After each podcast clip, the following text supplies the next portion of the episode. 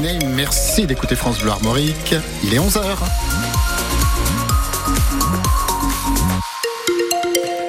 Infos avec Céline Guettaz. Bonjour Céline. Bonjour Vincent, bonjour à tous. Dix jours après la fin des blocages organisés par les agriculteurs et alors que le salon de l'agriculture ouvre à la fin du mois, la FNSEA et les JA remettent la pression sur le gouvernement. Ils sont prêts à repartir à l'action si les annonces faites il y a dix jours ne sont pas rapidement suivies des faits. Les responsables des deux puissants syndicats sont reçus euh, cet après-midi par euh, Gabriel Attal.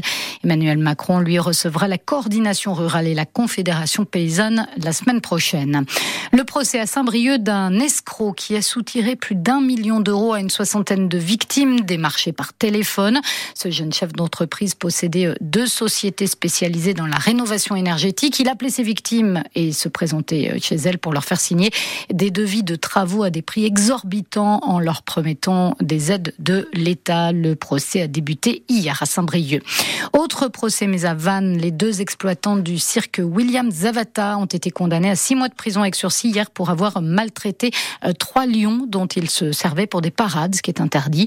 Les animaux étaient également enfermés dans une installation minuscule la plupart du temps. Les deux exploitants du cirque n'ont plus le droit de détenir des animaux non domestiques euh, pendant cinq ans. Toujours dans le Morbihan, hier soir, une machine à laver a pris feu dans une maison de Monterblanc. C'était euh, vers 19h30. L'occupante du logement, une femme de 84 ans, a été secourue par des témoins. Trois personnes ont été intoxiquées par les fumées et transportées à l'hôpital de Vannes. La rentrée scolaire de septembre se prépare dans les écoles maternelles et élémentaires publiques et en Bretagne, plusieurs dizaines de fermetures de classes sont envisagées en septembre prochain. En Ille-et-Vilaine, cela concerne 84 classes menacées de fermeture contre une cinquantaine d'ouvertures. Mais des parents d'élèves et des élus se mobilisent pour euh, défendre leurs écoles et contester euh, ces fermetures.